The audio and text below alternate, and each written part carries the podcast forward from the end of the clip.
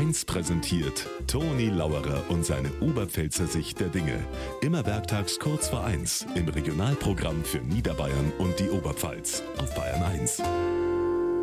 Momentan hört man ja wieder viel über Monarchisten und Monarchiegegner. Ist klar wegen der Krönung von Charles. Aber es gibt da in Bayern etliche, denen war es nicht unangenehm, wenn wir wieder einen Kini hätten. Manche kommen direkt ins Schwärmer.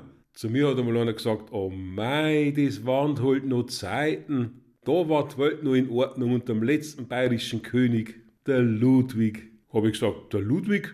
Der Strauß hat doch Franz Josef geheißen.